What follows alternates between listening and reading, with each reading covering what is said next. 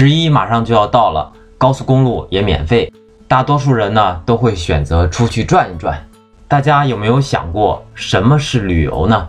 旅游就是从自己活腻了的地方跑到别人活腻了的地方，然后花光自己的钱，再回到自己活腻了的地方。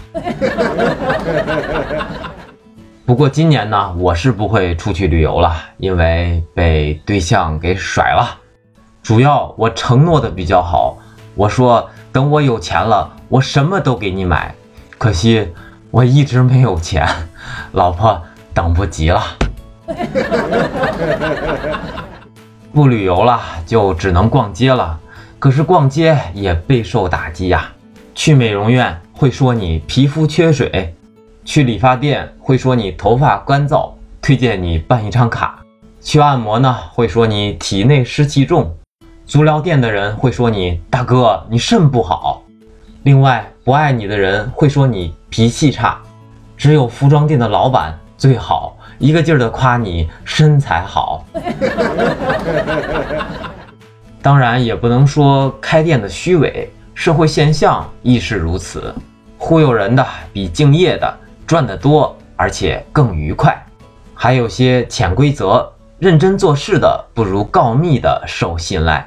内行的不如外行的提拔快，还有重要的一点就是做人的不如做动物的受宠爱。哎，对人来说，宠爱就像鬼，听说的多，遇见的少。所以啊，不要寻求真爱，只有哥们儿才能靠得住。